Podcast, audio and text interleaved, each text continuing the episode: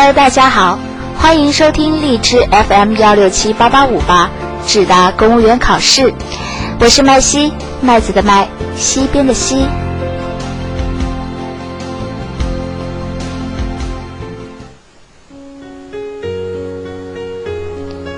上周五，由《中国好声音》改名为《中国新歌声》的国内音乐真人秀节目在浙江卫视首播，不知道有没有朋友去看了呢？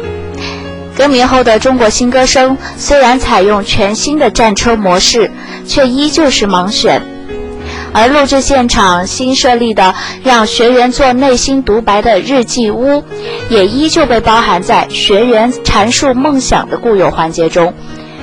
有网友表示啊，虽然节目的名称有变，但是核心制作和班底依旧沿用上一季，还是熟悉的四位导师，还是盲听学员的声音。原创版的新节目好像只是脱下了外衣，新歌声依旧是好声音的延续。还有网友吐槽称，当汪峰开口那句。你的梦想是什么？以及那英争抢学员时如口头禅般的“我之前带过好几个冠军战队”，都让观众感觉改了名字、换了战椅的新歌声，满满的都是老套路。对于目前的中国媒体来说，大力推动原创节目，不仅是出于文化创新、文化竞争的战略考虑，更具有现实的利益关切。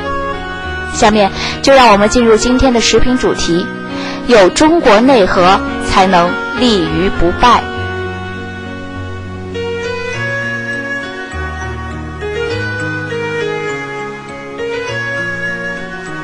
日前，北京知识产权法院宣布《中国好声音》节目名称归属案复议结果，维持此前的保全裁定。浙江卫视旋即声明。二零一六中国好声音节目将暂时更名为中国新歌声。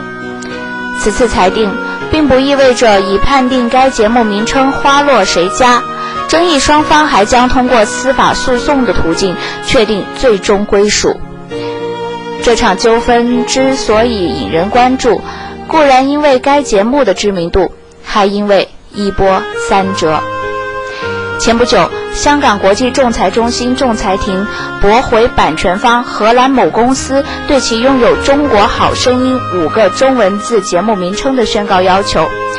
这在人们以为七月中旬即将开播的新一季节目还能出现《中国好声音》时，北京知识产权法院的复议冷冻了《中国好声音》及相关注册商标，而中文名称到底归谁？更留下几分悬念，版权问题的复杂性由此可见一斑呢。相比欧美，我们在知识产权保护方面，无论是意识还是实践，都起步较晚。在娴熟运用知识产权规则方面，未来很长的时间或许都需要补课。另一方面，当越来越多的国际模式被引进，本土化的定名创作究竟该如何认定？是否应该承认和保护，也需进一步明晰。好在这起纠纷的司法诉讼正在进行中，相信后续的判决不仅会成为一堂富有意义的版权普法课，也会指引国内引进方的行为。当然，眼下最该聆听的，恐怕是来自灿星总裁田明的那个最大体会。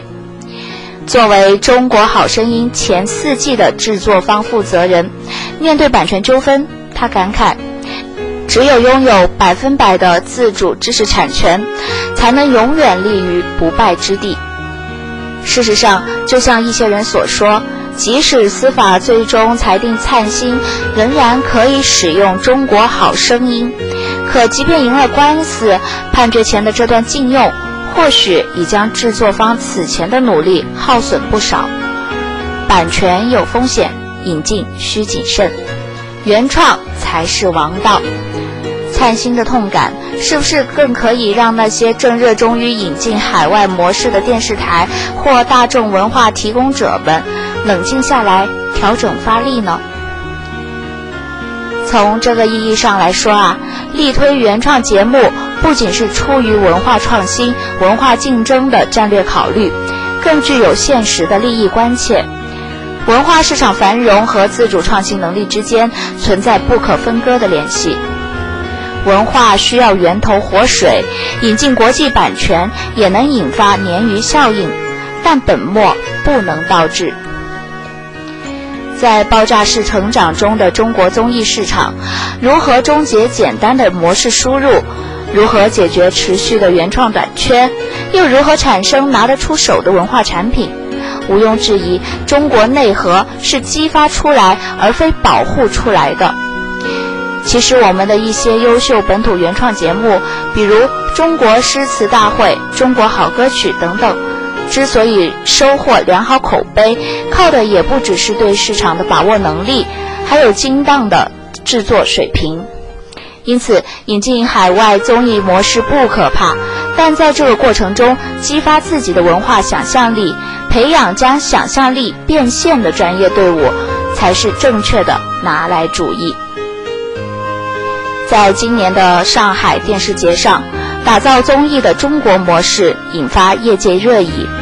的确，如此庞大的市场，我们必须重视和把握。